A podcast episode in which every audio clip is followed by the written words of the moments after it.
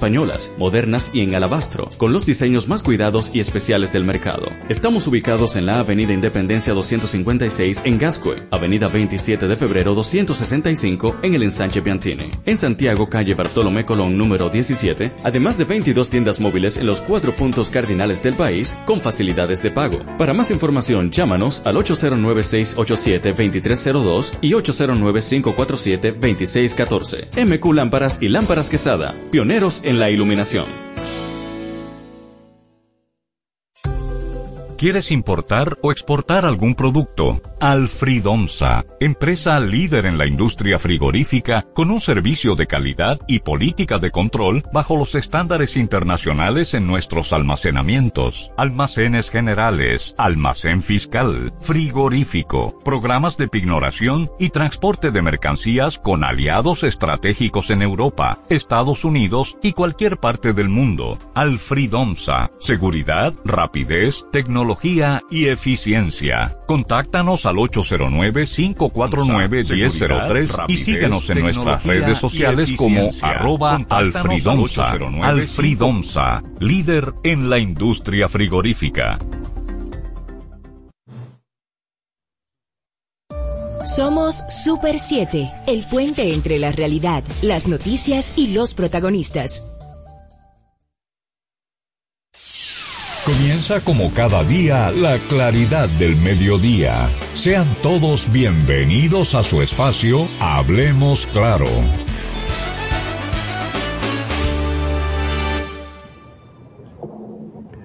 Bien, buenas tardes. Soy Carlos de Peñavers como cada día a, esta hora de la, de la mitad del día en Hablemos Claro por la 107.7 FM. Bienvenidos y bienvenidas todos, así como siempre a quienes están en sus centros de trabajo, en sus casas, están camino a, a, su, a cualquier cita o diligencia y nos están escuchando, a quienes nos escuchan a escala internacional y en todo el territorio nacional. Muchísimas gracias.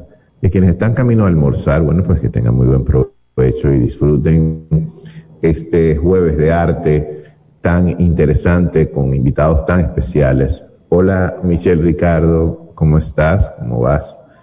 Qué bueno Hola, Carlos. Bueno, eh, creo que eres la indicada para eh, recibir a los invitados que nos honran con su presencia hoy. Claro que sí, hoy tenemos un jueves muy combativo, combativo, que es la palabra correcta. Y para, antes de iniciar, vamos a hacer eh, vamos a recordar que estamos celebrando el próximo 25 de abril, eh, pues, aniversario de la revolución y hoy jueves vamos a hablar de ese papel. 24. El, sí, cierto, el 24 de abril. Sábado 24. Se me mezclan con, con, el 65. Eh, bueno, para hablar y para recordar la revolución del 65 tenemos eh, hoy a Nioba Prandi, que nos, va, nos hablará un poco, eh, pues, ese papel que jugó el arte recordando eh, primero el antecedente de Arte y Liberación, que fue un grupo pues cultural que se formó del 61 al 62 y luego el frente el, el frente cultural que fue que se formó el, el, en el 65 eh, donde los artistas tuvieron una postura activa en la revolución. Antes de darle la palabra a Niova, pues yo quiero brevemente leer unos, unos fragmentitos de esta declaración de los artistas del Frente Cultural, eh, unas cuantas líneas, dice en, en, de esa declaración, el arte vive dentro de un compromiso contraído ineludiblemente con la sociedad y el tiempo que lo crean. El arte, integrado como actividad colateral a la lucha armada, ha constituido una fuente de impulso al espíritu indomable que mantuvo en la trinchera vivo el heroísmo e inagotable la fuerza. Porque el arte, cuando no es fiel expresión de las agonías y de las, y de las esperanzas del pueblo, que a través de su propia existencia lo sugiere, abandona por completo su raíz esencialmente humana y humanista. algunos de estos artistas que firmaron esta declaración eh, fueron Mada Balcácer, Ramón Oviedo, Silvano Lora, que fue nuestro artista eh, combativo, combatiente y revolucionario, José Cestero, Susi de Pellerano, eh, Cándido Vidó, Elsa Núñez y otros artistas. No, no solamente fueron artistas visuales, sino que estuvieron involucrados poetas, músicos y bueno, otras manifestaciones. Entonces, eh, dándole paso a Nioba Prandi. Eh, bienvenida, quien, quien es la experta en este tema, es historiadora del arte. Eh, así que bueno, Nioba, te cedo la palabra. Gracias por aceptar la invitación. Sí, hola, hola Carlos, un gusto, un placer, conocerte. Saludos a Canek y a Michelle. ¿Qué tiempo yo tengo para yo poner mi cronómetro? Porque si no, no, tranquila, no te preocupes, siéntete libre, yo te aviso con, calma. Cuando vaya a cortar. Vamos a fluir, Aniova. Y, eh, pues yo quiero que antes de que nada, antes de entrar al tema, pues cuéntanos un poquito brevemente quién eres tú, qué haces. Eh, Así es. Bueno, yo soy Aniova Prandi. Dentro de todo lo que yo hago, yo me considero artista multidisciplinaria soy teatrista, soy artista visual y no me considero como tal historiadora del arte. El historiador es esa persona que recuerda todos esos datos eh, casi ahí como, como un matemático. Realmente yo tengo siempre que ir a mis notas. Entonces yo lo que me considero es artista investigadora, que es eh, como me estoy comenzando a autorreconocer más que historiadora, pero ciertamente eh, también tengo estudios en historia del arte y por ahí ha empezado también, digamos que formalmente y académicamente ese viaje que yo he hecho, digamos que aunando todas las áreas que yo manejo y también en la investigación. Y bueno, hay muchísimas cosas de, de, que hablar sobre el arte y la revolución y yo creo como que vamos a darle al tema de una porque yo sé que el tiempo, el tiempo es oro y más en, en, la radio y la, y la televisión. Tranquila, ¿eh? podemos ver. Eh, eh, para, sí. Sí, dime. puedes, puedes, iniciar. Luego te, tengo una pregunta. Perfecto. Bien, cuando yo, cuando yo me intereso, bueno, vamos a ver. Yo tuve la oportunidad de tener una beca en la Universidad de Salamanca. La Universidad de Salamanca me seleccionó junto con el Banco Santander hace unos años y fue un momento muy interesante porque fue hacer una especialización en estudios avanzados en historia del arte. Cuando yo llego allá, nadie conoce en ningún ámbito a la República Dominicana, que es una tendencia que hay de que en los estudios académicos y ciertos círculos no se conoce el país. Eh, pero bueno, hay muchísimas anécdotas que contar sobre eso, sobre ese desconocimiento del país. Pero en fin, yo decido que como un aporte a la historiografía del arte dominicano, yo tenía que hacer una investigación sobre arte dominicano. Por supuesto, yo empecé que quería hablar de Latinoamérica combativa. y eso iba a ser tema para una tesis doctoral. No pude. Yo con una amiga que tenía que me decía, oye, ella es cubana, no te va a dar tiempo, no te va a dar tiempo. Eh, a mí me pasó algo parecido el, acento, eh, pero perdona, A, a, mí me pasó algo parecido con mi tesis doctoral. Yo llegué a, Buenos Aires con una idea grandísima de siempre uno anda eh, en el aire y salieron rápido. o sea, tú eres caribeño, una tesis sobre República Dominicana y deja de complicarte la vida que eh, con cosas que son mucho más complejas de las que tú puedes manejar en el horizonte de tu investigación. Y, así fue. Así mismo es. Entonces, yo en ese momento digo no, el, no, a mí no me va a dar el tiempo para desarrollar el tema y me voy a ir a la República Dominicana entonces aterrizarlo en un tema de la República Dominicana. Siempre estuve interesada en el arte, la política y el activismo, eh, por referencias familiares también, que siempre estuvieron ahí unas fotos de mi padre que siempre me motivaron y yo quería eh, tratar ese tema que de cierta forma fue parte de la niñez nuestra, de mis hermanas y mía. Bueno, cuando yo llego a la República Dominicana, que me embarco o me embarco, mejor dicho, en esa investigación, eh, los problemas que fueron surgiendo fueron eh, muchos por un asunto de, eh, por un problema de archivo que hay en el país. O sea, de dónde vamos a sacar esas fuentes que además sean verídicas, sean ciertas, ¿no? Para entonces hacer un trabajo bien hecho y bien planteado.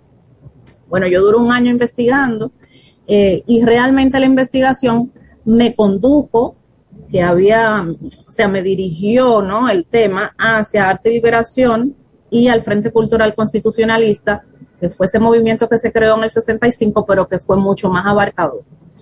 Eh, bueno, hice entrevistas, consulté a Quisqueya Lora, que es hija de Silvano Lora, por supuesto, que me facilitó eh, fotografías y demás. Y bueno, yo aterrizo eh, la tesis, no monografía realmente, en, en este tema arte revolucionario, es mucho más largo el nombre, pero en fin, se llamó Cartografía de la Resistencia Dominicana, 1960-1965. Estudio específico de arte y liberación y Frente Cultural Constitucionalista. Es un poco que va por ahí. Era un tocho de nombre, como, lo, como le gustaba a la Universidad de Salamanca, y ahí yo aproveché y puse ese nombre tan rimbombante. Y al final incluso ellos lo redujeron cuando hicieron la publicación de las, de las defensas. Pero a mí me encantó, yo lo disfruté muchísimo.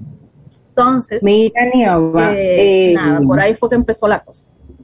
Para, para ¿Cuáles son las...? Sí, eh, dale, Michelle, dale.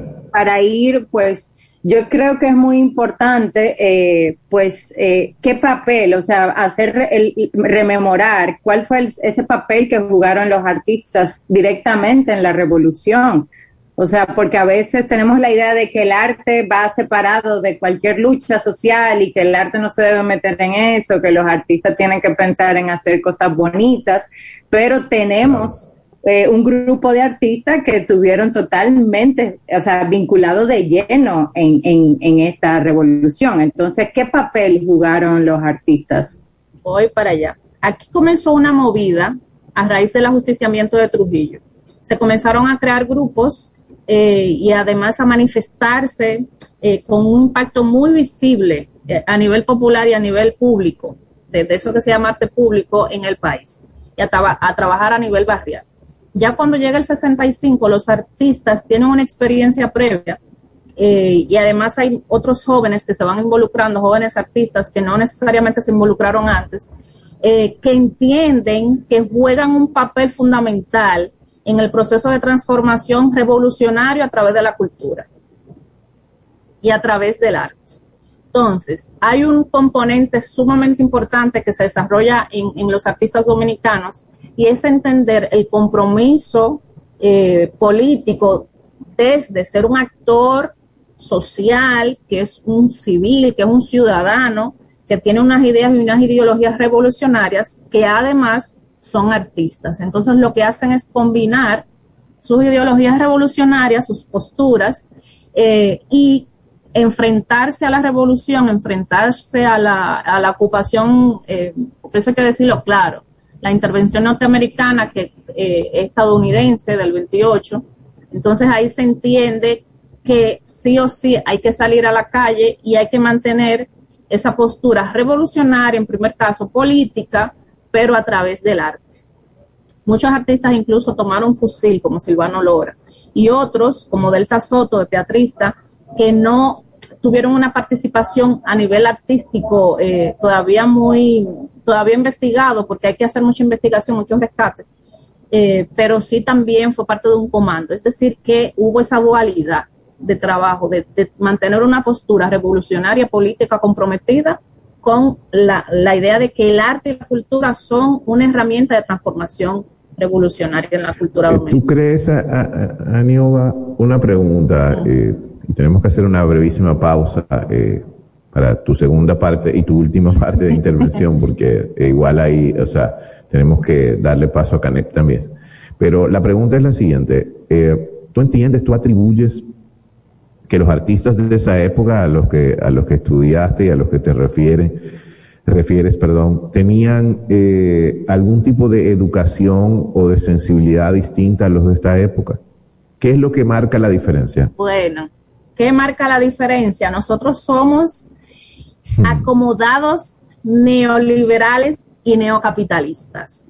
Todos hemos adoptado una postura sumamente cómoda. Todos, incluyendo los que decimos ser eh, otra cosa. Claro, yo me estoy incluyendo también. Eh, donde vivimos ajenos a, una realidad que va más allá de todo esas, eh, todo ese encanto, toda esa ilusión que nos vende el neocapitalismo y el progreso capitalista y neoliberal. Y eh, los artistas de ese momento estaban muy claros de esa, de, de esa imposición capital estadounidense de primera mano. O sea, ellos estaban muy claros porque además eran personas que no es que solo son artistas, son intelectuales que se involucraron directamente con la política. Entonces, también desde la política y pertenecer a un grupo político, eh, el 1J4, el, el, MPD, etcétera, pues desde ahí se van haciendo una serie de charlas, de conferencias y demás, todo lo que hacen los partidos políticos, de educar a sus miembros en, esas mentalidades, en esas ideas. Y eso aquí ya, eso no, no se hace, eso, eso no pasa todos somos muy acomodados. Vamos a volver contigo a, a en breve. Tenemos que hacer una pausa, regresamos, estamos en una conversación interesantísima sobre arte y revolución. Eh, volveremos enseguida aquí en Hablemos Claro. Estás escuchando Hablemos Claro. ¿Quieres importar o exportar algún producto? Alfridomsa, empresa líder en la industria frigorífica con un servicio de calidad y política de control bajo los estándares internacionales en nuestros almacenamientos, almacenes generales, almacén fiscal, frigorífico, programas de pignoración y transporte de mercancías con aliados estratégicos en Europa, Estados Unidos y cualquier parte del mundo. Alfridomsa, seguridad, rapidez, tecnología y eficiencia. Contáctanos al 809-549-1003 y síguenos en nuestras redes sociales como arroba alfridomsa. Alfridomsa, líder en la industria frigorífica. MQ Lámparas y Lámparas Quesada, especialistas en iluminación y decoración. Contamos con gran variedad de lámparas italianas y españolas, modernas y en alabastro, con los diseños más cuidados y especiales del mercado. Estamos ubicados en la Avenida Independencia 256 en Gascue, Avenida 27 de Febrero 265 en el Ensanche Piantini. En Santiago, calle Bartolomé Colón número 17, además de 22 tiendas móviles en los cuatro puntos cardinales del país con facilidades de pago. Para más información, llámanos al 809-687-23 2302 y 809-547-2614. MQ Lámparas y Lámparas Quesada, pioneros en la iluminación. Continuamos con Hablemos Claro. Bien, eh, regresamos. Eh, Michelle, me gustaría que presentaras a Canek eh, y pudiéramos entonces abrir este diálogo entre, todo, entre los cuatro con algunas preguntas intercambiadas, si te parece, por favor. Claro que sí. Eh, mira, a propósito, que no se me olvide, yo quiero recomendar Hotel Copel y a propósito de la revolución y a propósito del arte. Vayan a verla, tienen que ir a verla, la recomiendo. Yo la, eh, la, vi, la vi en, vale la pena, vale la pena. Sí, sí, es muy interesante. A mí, yo tengo algunas eh, observaciones de orden histórico me imagino que así es. Son gajes del oficio. Eh, yo creo que José María ha hecho un esfuerzo hermosísimo. es, una película, yo soy cinéfilo de hace más de 25 años, es una película que, que trata, hace un esfuerzo estético y ético eh, por, por trascender la, la, la, chabacanería comercial y, la, y, el, y el maltrato el maltrato con que muchas veces la historia dominicana es abordada en, los, en, la cinematografía nacional. O sea, yo creo que hay un esfuerzo, nos falta, todavía no ha llegado la película de la revolución. No, todavía, pero creo que creo que o, la película de orden o la película de orden histórico que se que, que bueno que se merece el, eh, eh, este país y sus mártires. Bueno, llegará el momento de que yo creo que más que la revolución per se hay otros temas ahí de por medio en Hotel Interesantísimos. Eh, Exacto. igual, es importante. claro. Que es importante mencionar y me agrada que tiene por lo menos otra perspectiva de la revolución que las mujeres estaban ahí batallando. Eh, y, si tú quieres, salgámonos del, del cliché histórico y pido disculpas, eh, son temas que emocionalmente a mí me tocan, eh, porque mi familia y bueno, un primo de mi padre hizo el himno de la revolución y bueno, son temas que, que trascienden el, el aspecto analítico, pero volviendo aquí a la tierra, el, el asunto es que... Eh, Canek, bienvenido, ¿cómo estás? Un placer para, para mí que estés con nosotros compartiendo. Súper bien, gracias por la invitación, Michelle y Carlos. Espérame, antes de que tú continúes, Canek, yo tengo que darte, date el preview la introducción de que hemos estado hablando de ese papel político y activista de los artistas, sobre todo con una conciencia ciudadana. Eh, y, y Canek ha sido invitado específicamente por, por eso, porque Canek lleva, está llevando una lucha activa eh, de, de, de, de, la defensa de nuestro patrimonio. Y yo creo que es muy importante que los artistas hagan esa conciencia, como estaba diciendo Anioba, de que nos, nos excluimos, estamos en una burbuja, de aterrizarnos y mirar más allá e involucrarnos en estas en todas estas situaciones que afectan nuestra sociedad. Entonces, con ese preámbulo, Canek Denis, bienvenido. Muchísimas gracias por la invitación, Michelle. Eh, les cuento rápidamente que lo que yo estoy haciendo es de forma, entre comillas, empírica y de motus propio. Yo es, soy residente en la zona de Gasco, de la ciudad de Santo Domingo, Bienvenidos, eh, colegas, vecinos. y mi familia hace cerca de 40 años que tiene una casa que era el apartamento de mi abuela, que es un apartamento, no, ni, ni, siquiera es una casa, pero un apartamento de esos típicos de los años 70 eh, de Gascue, de esa, de esa última etapa gloriosa de Gascue. Y yo tengo toda la niñez viniendo aquí y en los últimos años he estado viviendo ya activamente en Gascue, además de que estudié en GACO, porque estudié en la escuela de teatro, en Bellas Artes, eh, la zona colonial, o sea, siempre estado en relación. Y resulta que en estos últimos años me he sentido muy involucrado y me he metido los pies y he mojado eh, con una visión ciudadana de defender el patrimonio de Gasco. Para que la gente entienda, Gasco es un, es un sector de la ciudad de Santo Domingo que es el sector moderno el sector que después de, después de Ciudad Colonial y de Ciudad Nueva es el segundo sector más importante y más grande de la ciudad de Santo Domingo. O sea, es más grande que todos los otros barriados de, por, aquí, Por aquí comenzó la ciudad. Por aquí comenzó la ciudad moderna a partir del siglo XX. Eh, sí. Eh, que fue, bueno, a media, realmente a partir de los años 20, 30 fue que comenzó ya esa ciudad, eh, esta parte de la ciudad. Y imagínense, o sea, estas son casas y son mansiones, son unas casas preciosas de arquitectura que en su mayoría, en su grandísima mayoría, han sido declaradas patrimonio nacional, es decir, que a todos nosotros los dominicanos nos pertenece ese pedazo, o sea, nos, nos es propio, es de nosotros y representa algo de nuestra cultura. Pero sin embargo, entre residente, propietario, empresario, político, arquitecto, ingeniero, han decidido depredar esta zona, es decir, violar todas las leyes que existen de protección del patrimonio que nos pertenece a todos, que nos representa como dominicanos, como nacionales, y están acabando con la ciudad de Santo Domingo, específicamente con el, eh, este, esta parte de la ciudad que Pero, Canek, una cosa, eh, y a mí me ha tocado eh, me toca de cerca de eso. Primero trabajé hace muchos años en patrimonio cultural. casi 25 años. Eh, tuve una experiencia muy joven ahí, muy interesante, eh, con el tema de los museos y precisamente del patrimonio y del rescate de los bienes culturales.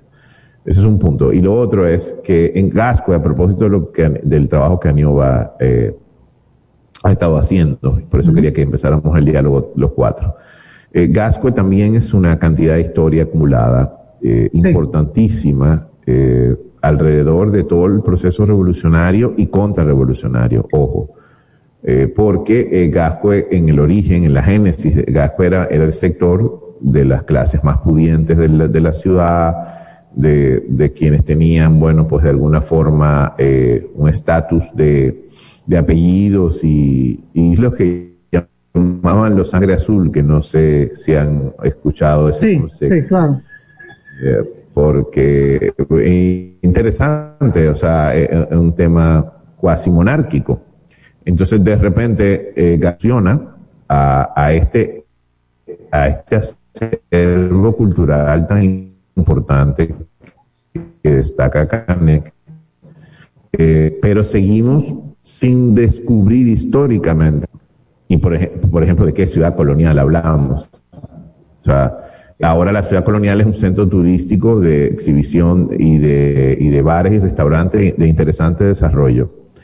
Pero, pero nadie se ha sentado a pensar eh, cultural, artística eh, eh, y lógicamente, si, si, si se quiere, de qué tipo de, o sea, cuál va a ser el relato o la pedagogía detrás de todo este patrimonio acumulado. No sé qué, ¿Qué- piensan. O sea, ¿por sí, qué, ¿qué- qué ha- faltado?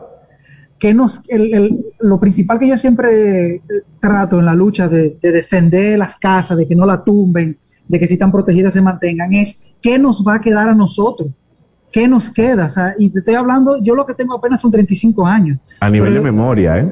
A nivel de memoria y de vida, e incluso de la, del propio presente, porque la gente se, se olvida también que el presente es importante, no es solamente el pasado. Claro. O sea, ahora mismo no es lo mismo, para nada es igual, tú pasearte en una calle, en una acera, en una ciudad, con hermosas casas, sin verja, con jardines, con árboles, que pasearte en una ciudad caliente, sucia, etcétera. O sea, no, no es solamente un asunto del pasado y de la historia y de la memoria, Claro. es que la memoria la vemos muchas veces como un asunto del pasado. Eh, No, no, también está la memoria del presente, que es la memoria de tu futuro.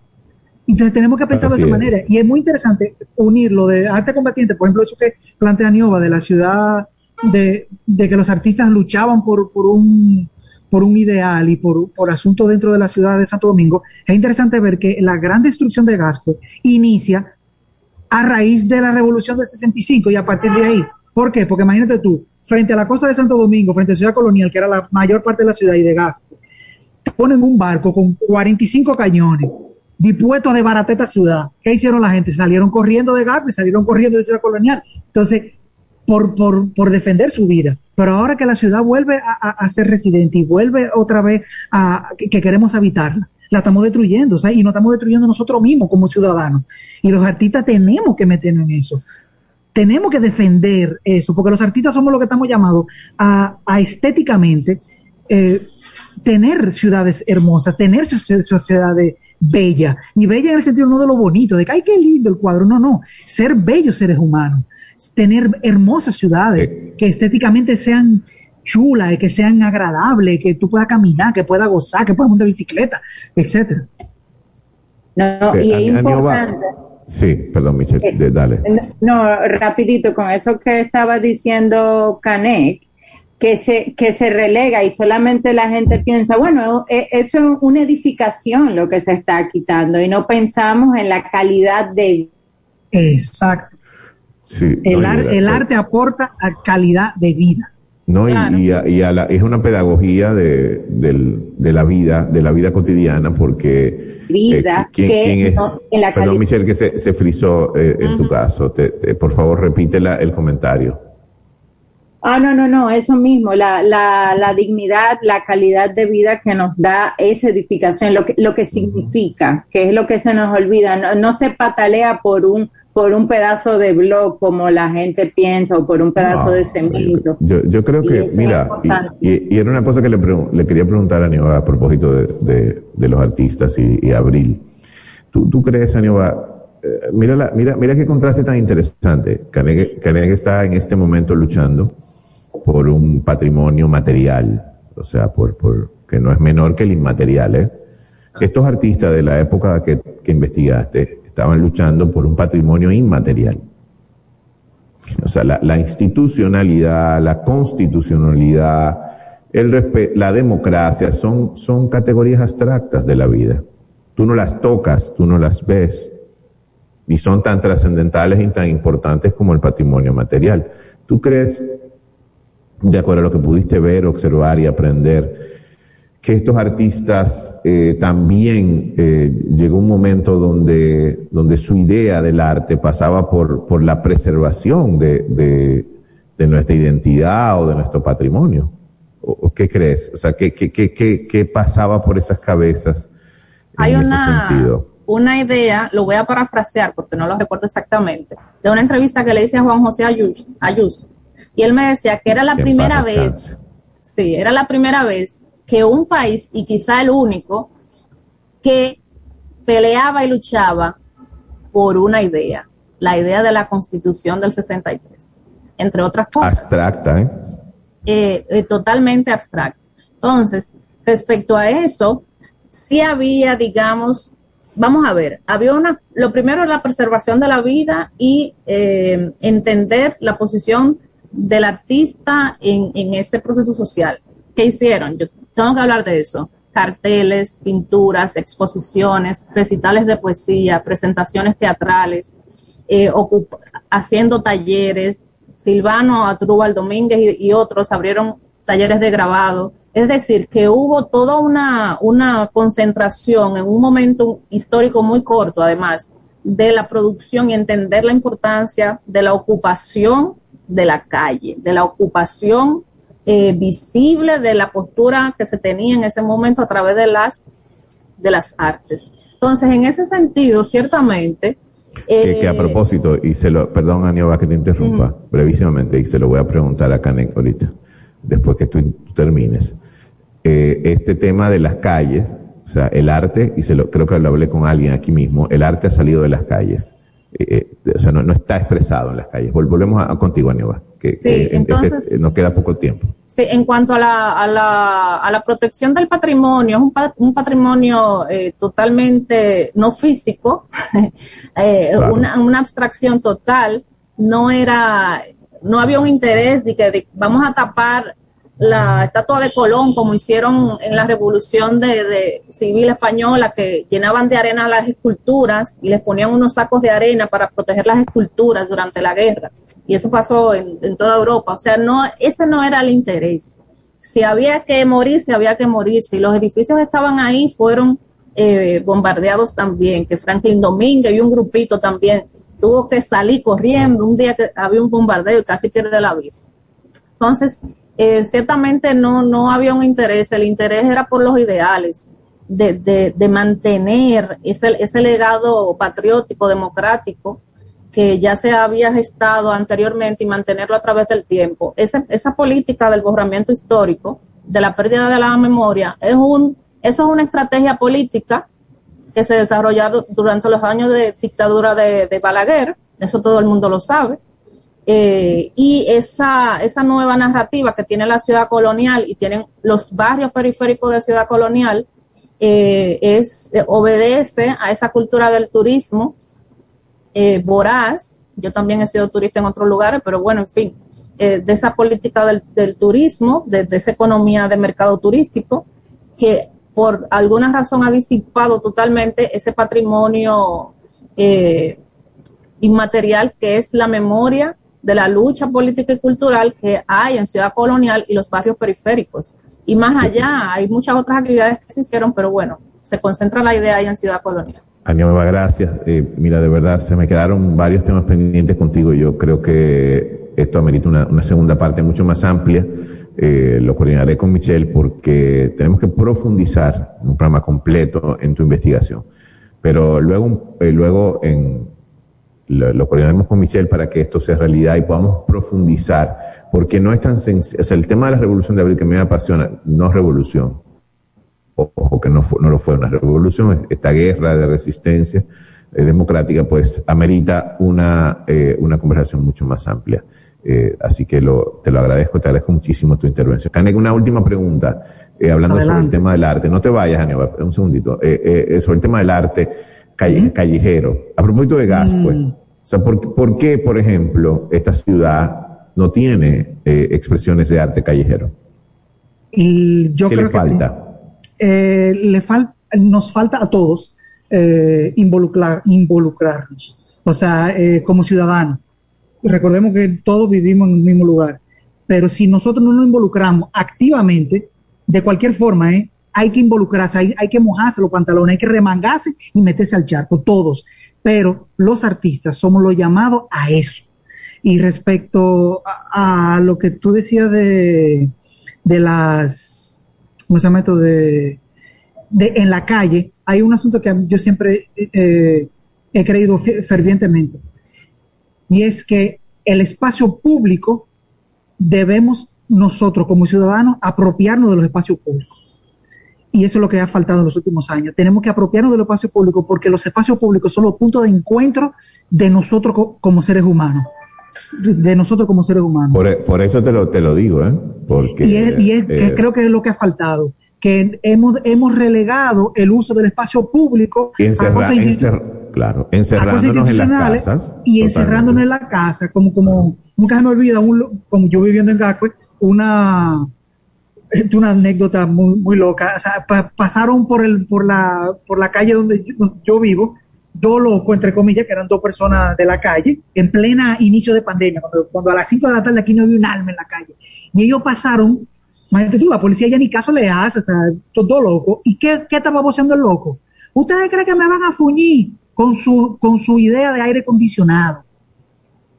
Y es, y es así, o sea, no hemos acomodado a quedarnos dentro de la casa, quedarnos solamente haciendo, no, no, salgamos a la calle, utilicemos Y la pandemia peor. Y la pandemia lo ha empeorado. Pero tú sabes, eh, pero tú sabes que yo ahí pienso siempre también que hay un tema del miedo, en sentido general, eh, que hay otras cosas, por ejemplo, es muy difícil acceder, por ejemplo, a los, los permisos públicos, toda una burocracia súper compleja. Ah, pero, que, está, está diseñado para eso está diseñado para eso. Si tú tratas de hacer algo, si tú tratas de hacer algo, te niegan los permisos. Es que, es que, es que la concepción de el permiso. No, es Ya es, ya es, una trampa. Mira, yo es una trampa. Sin embargo, legalmente, nosotros tenemos una cantidad de cosas a nuestro favor, pero la que la desconocemos como ciudadanos. La desconocemos. Porque no, no tenemos, no, no, no, no asumimos nuestra responsabilidad como ciudadanos de investigar y de preguntar. Porque es, es cierto, necesitamos permisos para hacerse esta cosa, pero hay cosas que tú no necesitas pedir permiso. Tú sabes Sin embargo, el miedo, la sociedad del, del Señores, yo tengo que, tenemos otra invitada, pausa, pausa, eh, verdad. Y tenemos que hacer una pausa. Darle las gracias a Canek, muy amable, de verdad, vecino, por, por tu aporte excelente. Y, y de verdad, eh, bueno, eh, coordinaremos en breve con Michelle para que hagamos esto más amplio, probablemente la semana que viene ya eh, sobre todo porque en la segunda parte, el 28 de abril es el, la conmemoración de la invasión. Y creo que vale la pena que ya entremos en materia específica sobre esto. Nada, eh, eh, gracias. Volvemos enseguida, como hablemos claro, con nuestra segunda entrevista del día. Volvemos en breve. No le cambies. Ya regresamos con Hablemos Claro. Nuestros mejores amigos merecen una despedida cariñosa y digna. Cementerio para Mascotas Parque del Prado en el kilómetro 3, carretera a Guerra. Información 809-598-3000. Para emergencias 809-923-1111. O acceda a www.parquedelprado.com.do.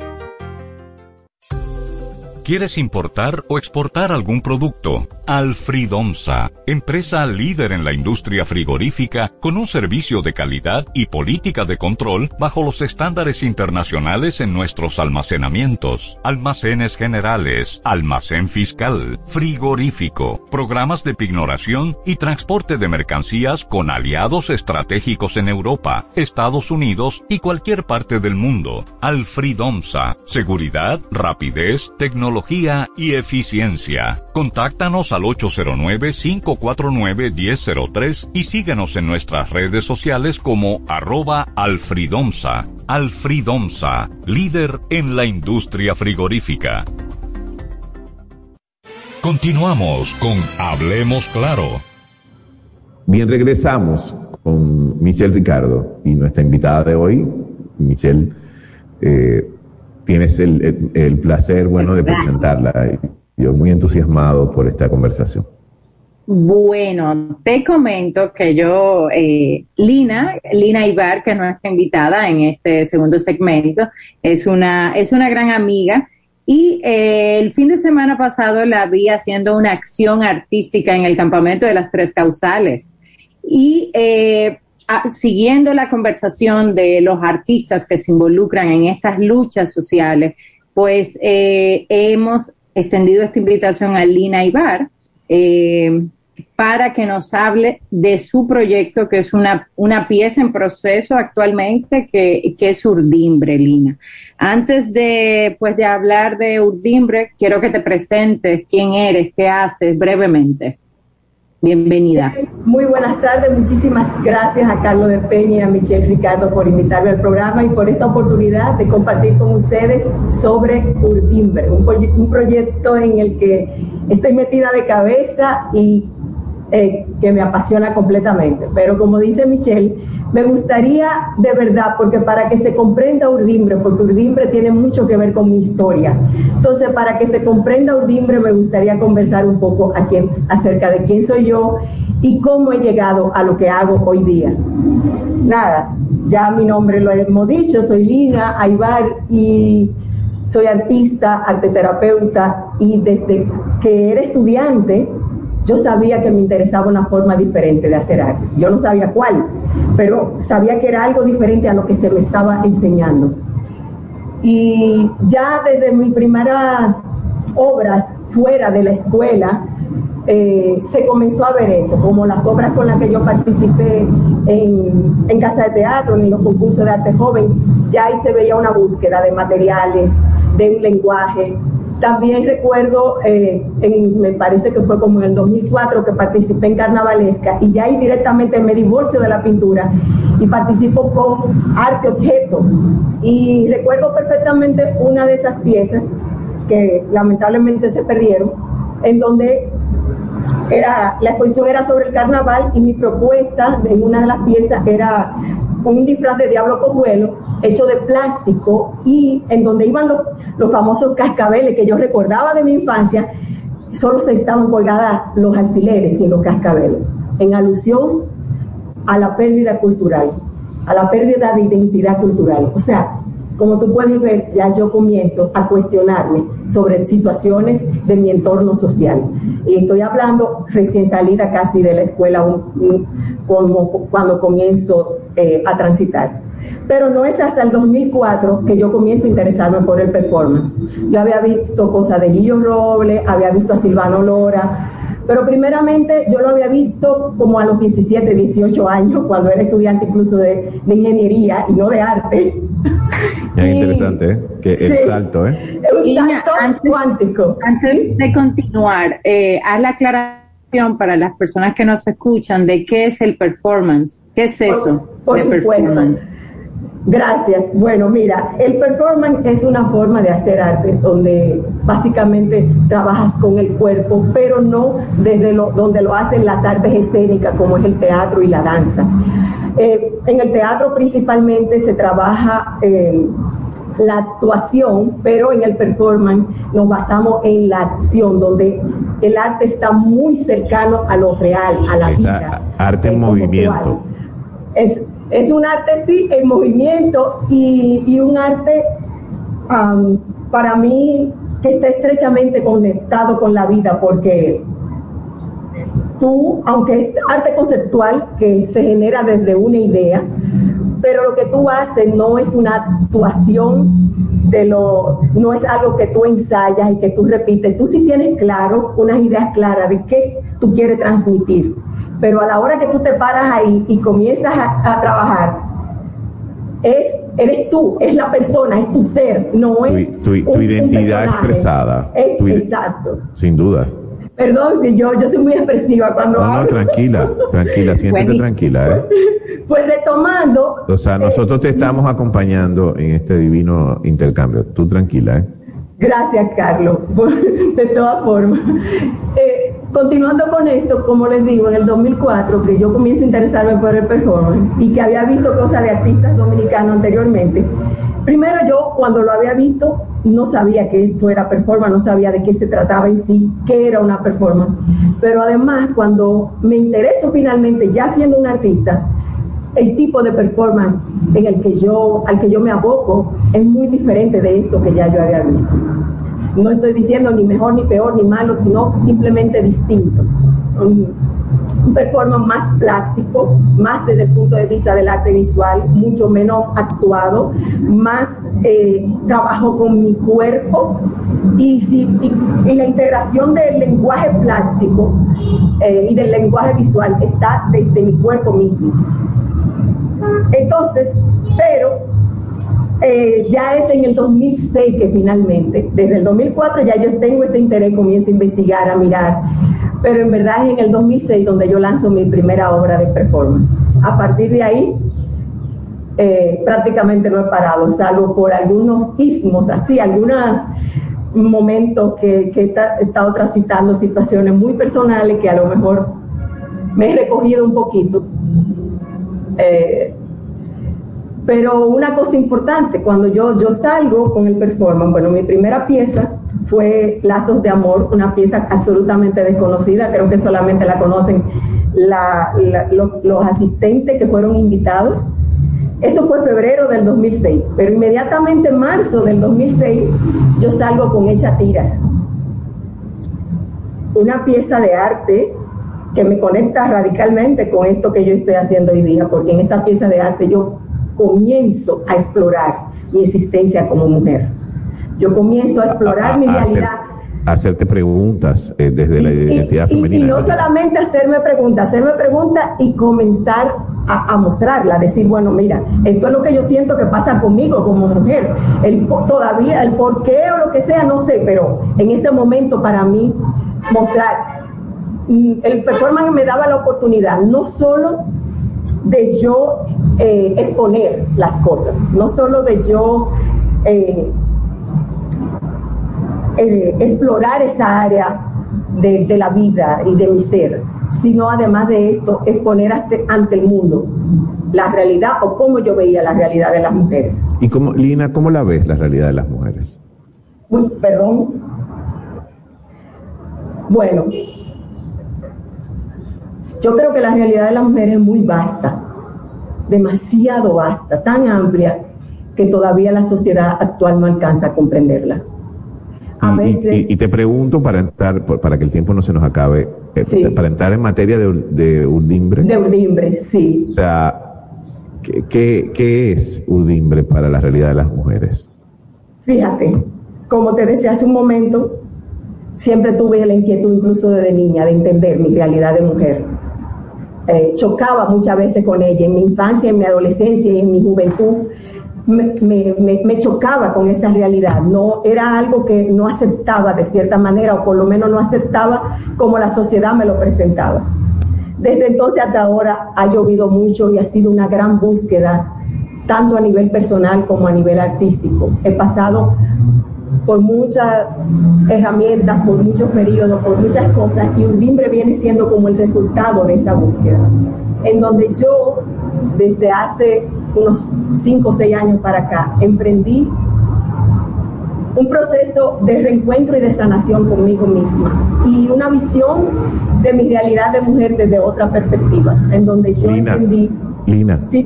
¿todas las mujeres han sido rotas alguna vez?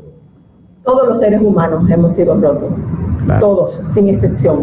Lo que pasa es que como mujer yo hablo de mi realidad de mujer, no puedo hablar de tu realidad, Carlos Peña, de hombre.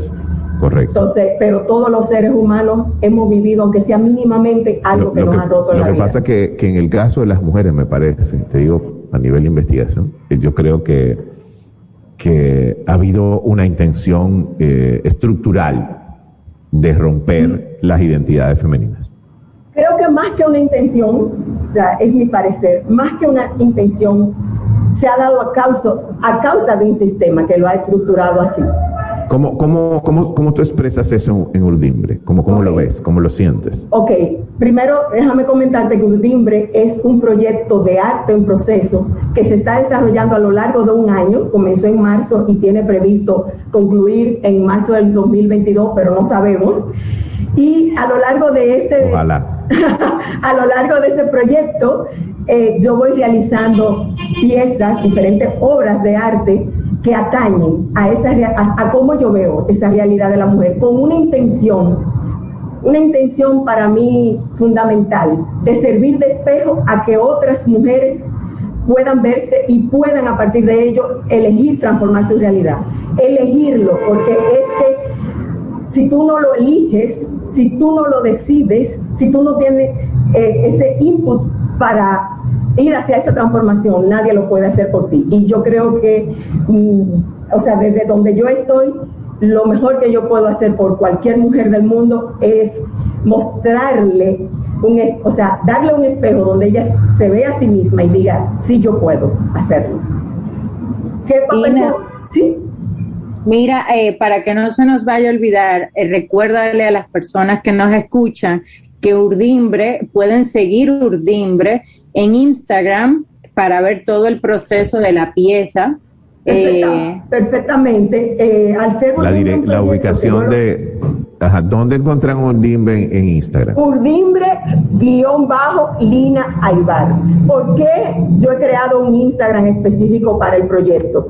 Porque al ser Urdimbre un proyecto que busca ser ese espejo, eh, me pareció muy importante compartir no solo mi proceso creativo, sino también mi experiencia personal, para que a partir de esa experiencia personal eh, sirva de punto de inflexión para las otras. Entonces, ahí yo voy compartiendo. y, de, ejemplo, eh, y de ejemplo. Sí, también y de ejemplo, que ¿no? pretendo ser ejemplo, no pretendo ser ejemplo de nadie, no creo que yo sea la persona para ser ejemplo. No, pero, pero vamos, a decir no, de, motivación, para construir. Lina, una última pregunta que nos queda, eh, nos queda un minuto o dos, Lina, una pregunta importante. Sí, ¿qué, ¿Qué tú quisieras, si tuvieras la oportunidad mañana en el futuro de dirigirte a, a, un grupo de niñas y adolescentes que, que, que quieren ser artistas, ¿qué les dirías? Que crean en ella, porque el camino más difícil que yo creo que recorremos las mujeres, y en este caso sí me voy a dirigir a las mujeres, es que dejamos de creer en nosotras desde antes de saber que somos mujeres. Totalmente. O sea, perdemos nuestra voz desde antes de comenzar a hablar. Dejamos de tener voz, de tener identidad propia.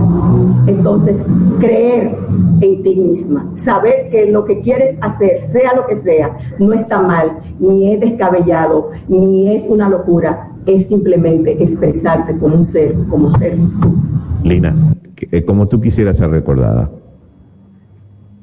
La verdad, como una mujer que que intentó vivir, vivir como, e, como ella lo sentía. O sea, Lina fue una mujer que trató toda su vida de vivir como Lina. Auténticamente ella. Entonces eso, es lo que me parece que, me parece que, y, me parece, Lina, y te agradezco profundamente tu intervención, te agradezco tu testimonio, te agradezco tu energía tan positiva y, y tan, tan real porque este es un mundo, y yo soy sociólogo y me toca lamentablemente interpretar el comportamiento social. Este es un mundo y una época sumamente artificial y superficial. Eh, hiper, hiper, hiper, hiper, mega efímera. Todo, todo es instantáneo, todo se va rápido, eh, todo es la noticia del día, el, el, Instagram del día, el tweet del día, el Facebook, o sea, todo se está, todo se está evaporando rápido. Y a propósito de los compañeros con los que hablábamos hace un ratito, del tema de la memoria. Nos estamos quedando sin memoria. Por eso te pregunté, eh, y perdóname el atrevimiento, o sea, te pregunté, o sea, ¿cómo, cómo tú quisieras, o sea, deberíamos pretender que la gente nos preserve en el recuerdo. Si me das un minuto. finalmente, claro que, sí, Lina. Un minuto para ti. Si me das un minuto, ahora que hablaste de memoria, la, la obra central de este proyecto se llama El cuerpo del silencio y es una pieza en donde yo recojo perdón, mi memoria emocional a través de mi cuerpo. Yo voy bordando en una silueta, voy bordando órganos que han sido afectados con síntomas y enfermedades para visibilizar el aspecto emocional que, que hay detrás de esa enfermedad o de ese síntoma que yo he vivido. Y eso para mí, tú no te imaginas la fuerza que tiene, porque es un volver a vivir, pero un volver, a vivir no para quedarme en el remedio de, lo que fue, de lo que no fue, de lo que me dañó, sino para transmutar eso hacia, hacia una vida mejor. Lina, gracias infinitas, de verdad. por tu exquisita. gracias a ustedes, de verdad. Yo lamento que fuera corto, porque para mí. No, y luego, luego la, la repetiremos. La repetiremos con, con esto y espero que, por favor, repite finalmente el Instagram donde podemos ver tu, tu obra en marcha. Sí, las obras de Urdimbre la pueden ver a través de Urdimbre-Lina Aibar. Ahí pueden encontrar eh, nada, todo lo que estoy posteando acerca del proceso de esta pieza. Muchísimas gracias, Carlos de Peña. Muchísimas gracias, gracias por la invitación. Un placer. Eh, Michelle, magnífico hoy. Gracias. Esto fue Hablemos Claro de hoy, jueves. Eh, gran contribución de Michelle Ricardo a, las artes, a, la, a, la, a, los medios de comunicación. Agradecido siempre el proyecto Anticano. Mañana será viernes. Quédense con la Super 7 107.7 FM y con la Cuestión Radio. Muchas gracias por escucharnos hoy. Buen provecho. Super 7 FM, HISC, Santo Domingo, República Dominicana.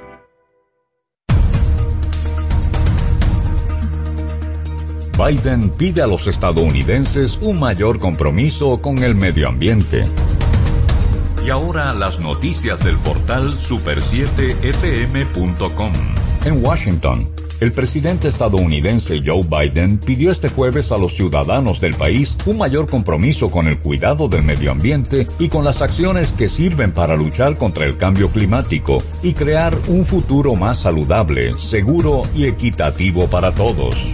Por último, en Bogotá, el turista alemán Daniel Florian Waldhauser, que estaba desaparecido desde el pasado 13 de abril cuando visitaba a comunidades indígenas del departamento amazónico de Putumayo, fue rescatado por el ejército colombiano en el suroeste del país. Para ampliar los detalles de este boletín de noticias, visite nuestro portal super7fm.com.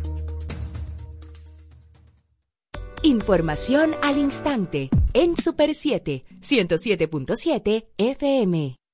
El secreto es saber. Saber cuándo acelerar y cuándo parar. Cuándo trabajar y cuándo disfrutar. Saber cuándo insistir y cuándo detenerse. Saber que hay riesgos que no se corren. Casa Brugal te invita a respetar los límites. Ese es el verdadero secreto de la libertad. Si decides tomar, hazlo con responsabilidad. Son 120, sí, ese es. ¿Y tú? ¿Estás viendo a cuántos grados hay que poner el horno? No, amiga, que al activar un plan Smart de Claro, recibo hasta 6 veces más internet por 3 años. O sea, que si contratas 20 gigas, en realidad son 120. Eso está buenísimo. Recibe hasta 6 veces tu internet por 3 años al activar o aumentar tu plan Smart en pospago control. Adquiere el tuyo con el smartphone que tanto quieres y llévatelo en cómodas cuotas por hasta 18 meses. En Claro, estamos para ti.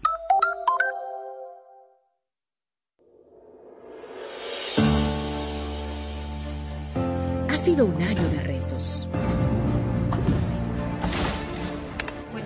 A distancia, pero empezamos.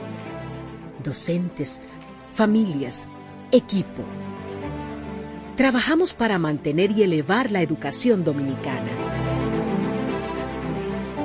ahora retornamos a las aulas de forma gradual y voluntaria. Y contamos contigo. Y conmigo. Y conmigo. Y conmigo. Y conmigo. Y conmigo. Y nosotros también. Porque en República Dominicana la educación no se detiene. Ministerio de Educación. Una nueva ventana musical dedicada a la música brasileña en todos sus géneros. Cada sábado de 1 a 2 de la tarde, Sesión Brasil, por la Super 7. Somos Super 7. Nuestros mejores amigos merecen una despedida cariñosa y digna. Cementerio para Mascotas Parque del Prado en el kilómetro 3, carretera a Guerra. Información 809-598-3000. Para emergencias 809-923-1111. O acceda a www.parquedelprado.com.do. Científicos han hallado microplásticos en especies acuáticas y más de la mitad de ellas son habituales en nuestra dieta. ¿Deseas un planeta o un mundo de plástico? Toma acción. Sé parte del cambio, no del problema. Super 7. Información directa al servicio del país. Día a día, comprometidos con la ciudadanía, apostamos a una democracia justa y equilibrada, participando activamente junto a nuestros oyentes en la construcción de un periodismo ciudadano, colaborando activamente en ser voces de cambio para una mejor nación. Super 7, información directa al servicio del país.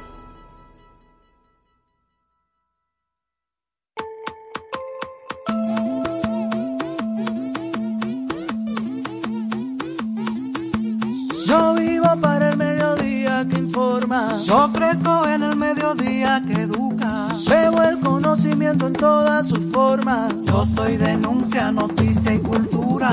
Yo vivo en la calle que se apasiona. Soy sociedad que clama justicia. Creo en el ciudadano que se cuestiona. Cabeza y corazón aclaran la vista. Yo soy del pueblo que tiene memoria. La libertad me la da la escribe una historia. Por eso al mediodía yo escucho la cuestión. Oh, lo, lo, lo, lo, lo, lo. Oh, lo, yo escucho la cuestión. Oh, lo, lo, lo, lo, lo, lo. Oh, lo, yo escucho la cuestión. Muy buenas tardes amigos de toda la República Dominicana que nos sintonizan a través de la Super 7, 107.7 FM en todo el territorio nacional, a través de internet en la página web super7fm.com, en streaming a través de las cuentas de Facebook y Twitter de la Super 7, Super 7 FM, en vivo a través de su canal de YouTube y el podcast diario de este programa lo sube a las plataformas digitales Domi Play. Buenas tardes, Patricia Solano. Hola, muy buenas tardes, Diana Lora. Hoy es jueves, 22 de abril. Hoy es el Día Mundial de la Tierra, Diana. En todo el mundo se habla de la necesidad, de que cuidemos el planeta porque el ser humano en las últimas décadas ha estado haciendo barbaridades contra el lugar a donde vive. Es como si no estuviéramos pensando que después que nuestras vidas terminen, eh, va a haber gente, nuestros hijos, nuestros nietos, y entonces eh, le estamos dejando a las nuevas generaciones un planeta lleno de basura de plástico. Bueno, hoy es un buen día para recordar la necesidad de que cambiemos de hábitos. Hoy es el Día de la Tierra.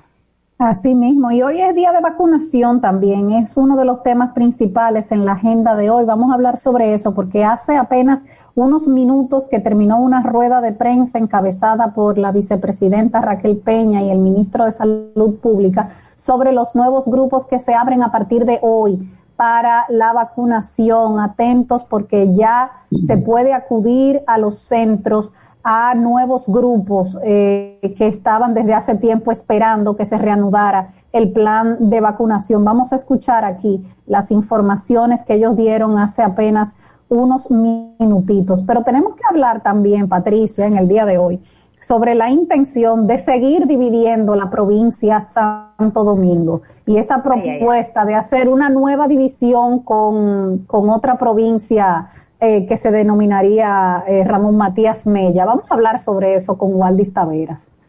Sí, sobre todo porque nosotras sospechamos que la provincia como tal no necesita más divisiones, que esos son los políticos que quieren más puestos de trabajo, mayor burocracia para tener donde colocar a la gente que lo siguen, pero la provincia sí como tal no creemos que necesite más divisiones. Pero hoy vamos a tener esa entrevista con un especialista en el tema. A lo mejor sí, vamos a ver lo que dice. A lo mejor la provincia necesita dividirse en más pedazos, pero tradicionalmente lo que ha hecho la clase política dominicana es dividirla en los pedazos que a ellos le conviene para fines de clientelismo político. Eh, hoy también estamos eh, con los ojos puestos sobre la Cámara Baja porque allí se está discutiendo el Código Penal, específicamente la parte de las tres causales. Pero mira, Diana, eso se va a retrasar pensábamos que hoy a lo mejor podían concluir esos debates, pero ayer se tuvo que suspender porque hubo un grupo de diputados y diputadas que no, que no acudió.